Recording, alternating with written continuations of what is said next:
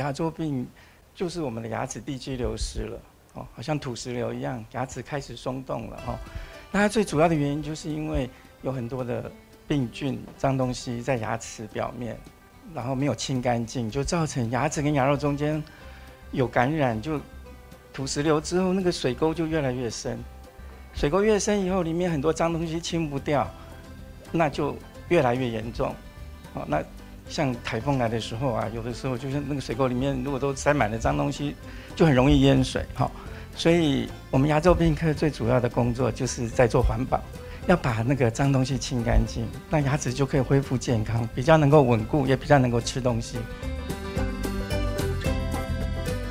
大家好，我是美兰。刚刚我们听到的是台北慈济医院牙科的董省任医师提到了牙周病形成的原因。的确哦，牙齿在我们成年之后呢，每个人大概是三十二颗牙就会跟着我们一辈子。不过如果没有好好保护啊，可能就会呃提早就是蛀牙、牙周病这些啦，甚至有一些意外的时候，就让我们变成了无耻之徒哈、那可能就要满口假牙了。当然，也有人说牙痛不是病，痛起来是要人命哦。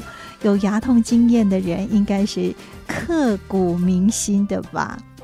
其实啊，这个牙齿如果上下咬合有问题，吃东西呢就呃咀嚼不好，那接下来可能肠胃道消化也会很大的负担。那如果说还有这个龅牙啦、厚道啦哈，这些还会影响外观哈，都会造成自信心不足。其实口腔的问题真的是非常的多。今天正言法师的幸福心法，我们就先来透过台北慈济医院夏毅然主任的这个分享，来听听口腔颌面外科可以协助的呢。我们口腔颌面外科其实包含了很多啊，除了口腔癌治疗啦、颜面外伤骨折的治疗，还有矫正美容的治疗，还有唾液腺的治疗，还有骨头里面长瘤的治疗，颞颌关节。那颞颌关节，很多人全台湾哦，呃，上百万的人，如果这样估算的话，都有这颞顎关节的问题。颞顎关节呢，它其实它不是病，而是你太操你的颞顎关节，造成它疼痛。就像我们膝关节会疼痛。那我简单来说，希望各位师兄师姐们绝对不要张口打哈欠。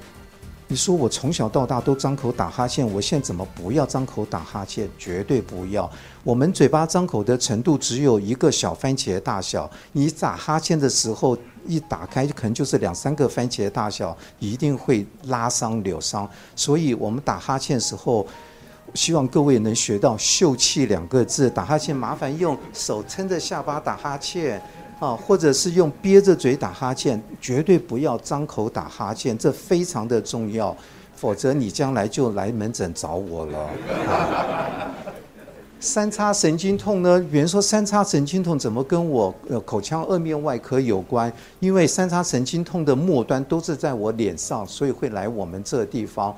那百分之八十的三叉神经痛，我们可以降低它的疼痛，甚至它的让它很舒服，让它只要吃药就可以了。所以如果你有三叉神经痛或不明原因的脸部疼痛，可以来找我们。那手术后的呼吸中止，我们这边是最后一关啊。那个从耳鼻喉科、胸腔内科可以帮你做一些小手术。那到我这地方，就是他们都没办法解决问题的时候，就到我这地方，我们把你的上颚骨跟下颚都往前拉，造成那个空气能够流通更好，那就会很流畅，不会造成那个呼吸中止。那复杂性拔牙，你说我怎么知道复杂性拔牙？如如果你觉得哎呀，我拔牙可能会有风险，你就来找口腔外科，因为口腔外科是大家都不敢拔牙的病人，都丢到口腔外科，都由口腔外科来复杂。还有蜂窝性组织炎、鼻窦炎，还有那个我们也负责处理急诊。啊，那还有那个口腔干燥，看口腔黏膜疾病的诊断也都由口腔外科来负责。口腔干燥的话，师姐们呢一定要听清楚，年纪大了，我们口水就会变少，所以口腔慢慢会变干。那变干的时候呢，我能不能让口水再多不可能了。所以我们这时候喝水，麻烦各位师兄师姐们，喝水的时候，让你的水在嘴巴停个十秒钟，那你连你的嘴唇都滋润，然后再慢慢吞下去，它会减缓干燥的不舒服症。所以口腔干燥是一个无法再恢复的，因为我我们大家都会老了。所以这口腔干燥症哦，会影响到很多人。所以很多患者来的时候都以为嘴巴里面得了口腔癌，其实不是。那其实口腔干燥，我们的皮会龟裂，就会造成不舒服，会疼痛。所以我们可以介绍你某些方式减缓你的不舒服，但是口腔干燥还是会存在。牙齿。如果蛀牙了，已经它跟你没缘了，麻烦把那些坏掉的蛀牙绝对要拔掉，否则当你的抵抗力变差的时候，就会造成蜂窝性组织炎。在牙齿跟你想结好缘的时候，你不去爱护它，等到它跟你已经变成恶缘的时候，你还跟它勾勾敌，那真的是只会造成自己的烦恼。所以那些恶缘的牙齿，麻烦一定要去掉。那还有口腔颌面外科呢，还治疗口腔癌。像这个病人，他已经去过好多家医院，好多家医院跟他说：“你不用治疗了啦。”他来我这，我说：“我来试试看，我不是神，啊，我看，但是我可以帮你忙，我试试看啊。”在进入慈济医院的时候，上人教导我们的是要由病人的角度来治疗，所以。其他医师一定说我帮你切掉，但我说你切掉怎么也切不干净。那我用用别的方式来，可不可以先让你缩小？缩小之后我们再来慢慢的治疗。我刚开始使用这种方式的时候，很多人都反对，他说。你在浪费时间。我说，可是病人的生命，那个我们不能放弃。我能够帮你治疗的时候，就治疗下去。只除非我真的不行。如果我还在其他家医院的时候，我可能也不会这样子。所以我还真的很感恩，是在上人的台北慈济医院工作，我才会有这样的进步啊。所以以前我不知道什么叫人文，来了台北慈济医院才学会什么叫人文。那我们口腔外科也做那个正颚手术来恢复病人正常的咀嚼跟外观。他在牙齿咬合很糟糕，先做完牙齿矫正，再动完手术，好，那他所以他的外观就会改变，就会产生自信心。所以很多地方都要全人治疗，但是我们这地方一定要人文治疗，因为你要没有人文治疗的时候呢，很多就像院长说的，你没有温度，那你这个治疗之下找找谁都可以。可是当我们生病的时候，我们都希望我找一个有爱心、有技术好的医师。那在我们在培养过程中间，我为什么不培养我也是一个有爱心、会有技术好的医师呢？所以人文治疗是来牙科部工作的医师新进的，我一定要他们参加义诊。所以在参加义诊的过程中间呢，让他认识什么叫做病，什么叫做见苦知福，什么叫做知足感恩。台北慈济医院的牙科部那个人文的教育，我一定要他们去参加，要他们去学的。我不晓得他们能够获得多少，但是我一定希望他能认识我慈济，然后生根下来，然后呢，将来有一天他的这个善种一定会发芽的。到了夏怡然主任的这个分享，相信大家就医也很希望能够遇到一位具有专业与人文的医师。其实夏主任他在分享当中呢，也提醒哦，每一个人只要不懒惰，以正确的方式来刷牙，也可以减少很多口腔的问题。其实对看牙医来说，我们一般人可能会觉得是很容易的一件事情，但是呢。黄国文医师则分享，对许多人来说却是很不简单。我是台北慈院特殊需求者牙科黄文国，举凡就是一般牙科没有办法处理的病人，通通都丢到我这里来了。比如说想要洗牙的时候，突然间被病人咬了一口，大家都请我过去，说：“哎，那个怎么办？没办法洗牙。”或者是脑麻的病人，哎，不配合，或者是植物人。哎，包括那些拥有身心障碍手册的患者，还有一些老人，因为老人也纳入这个特殊需求者牙科的服务内容里面，所以我现在在慈院里面也承担的那个，我们一般就是包含那个社会局跟那个卫生局低收入户，还有中低收入户老人的那个假牙制作，因为那个给付就是大概只有大家收入的一半，所以这一块一直都没有人去琢磨，因为。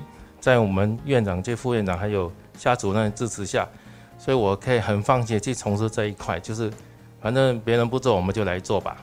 我这一块常常会出去义诊，到台东创世仁爱之家去圣修去做义诊的服务。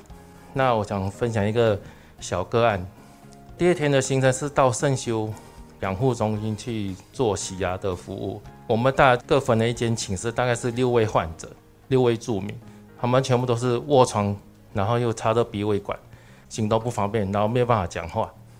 那因为我坐到最后一位的时候，北北一直嘴巴不张开，然后一直跟我们摇头。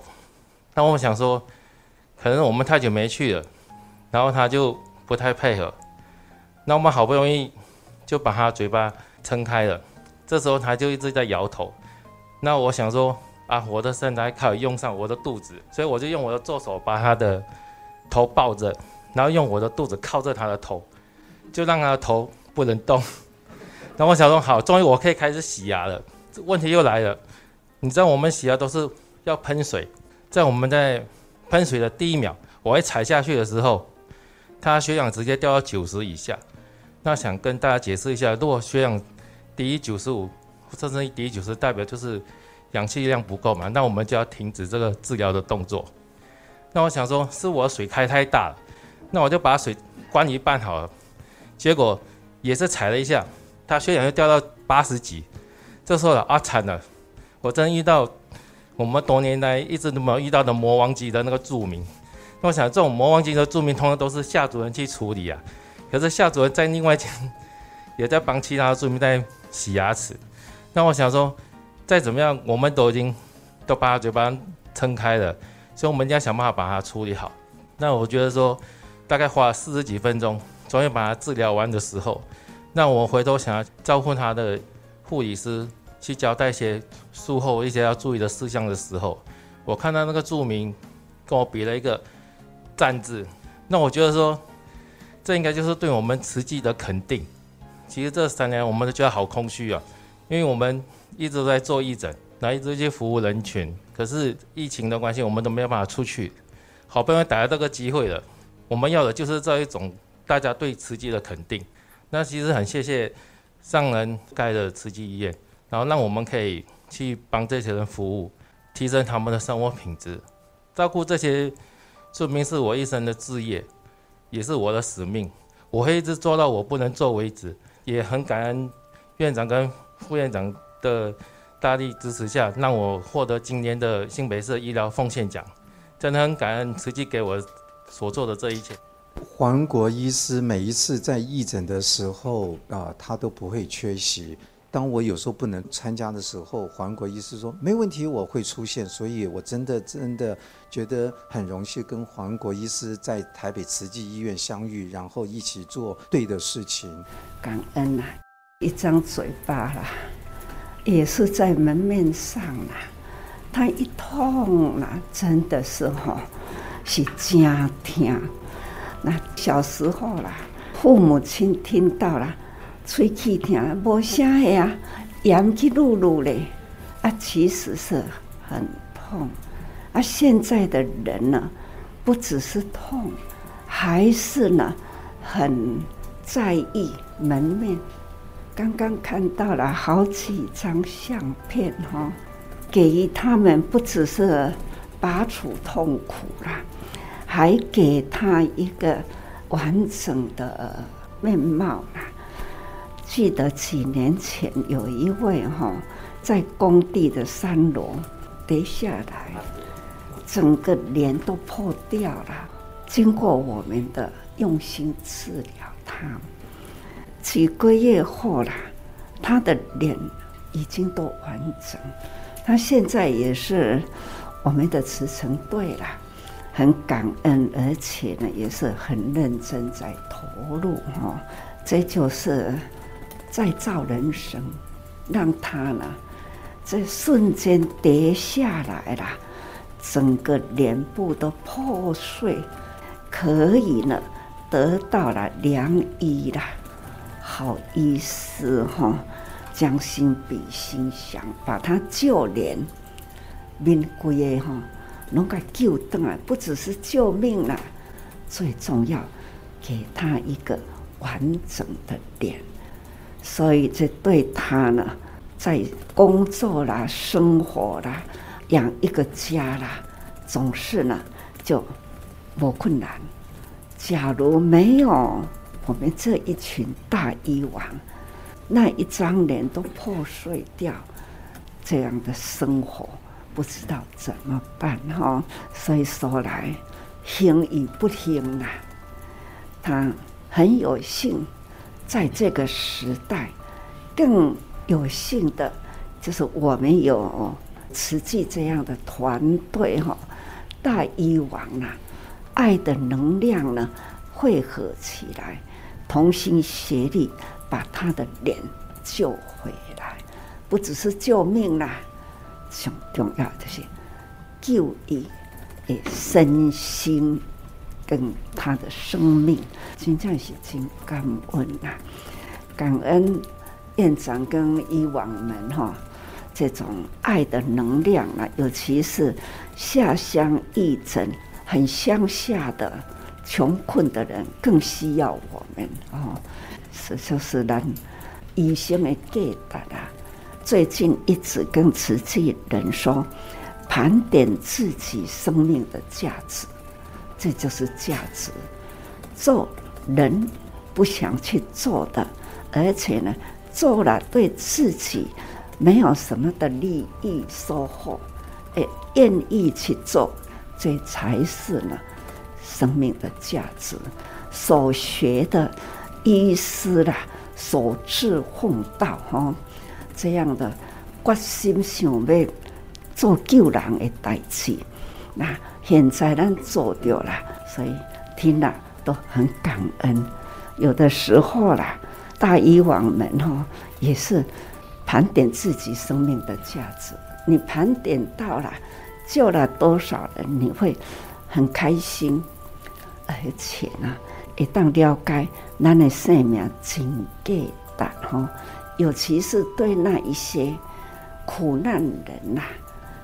一般的人不重视他，而我们呢，疼惜他哈，这就是更加的有价值。这可以时常跟大家来讲故事哈，启发人人的爱心，感恩啊。证严法师感恩所有医师的付出，当然也提醒每位大医王都可以盘点一下自己已经救了多少人，有去疼惜多少有病苦的人。而其实我们每一个人也都可以好好盘点一下我们做过的正确的事，那就是心存感恩；而不对不好的事情，则需要忏悔与修正。当然，未来还有许多值得我们为自己而书写的人生，我们一起加油。我是美兰，正言法师的幸福心法，我们下次再会，拜拜。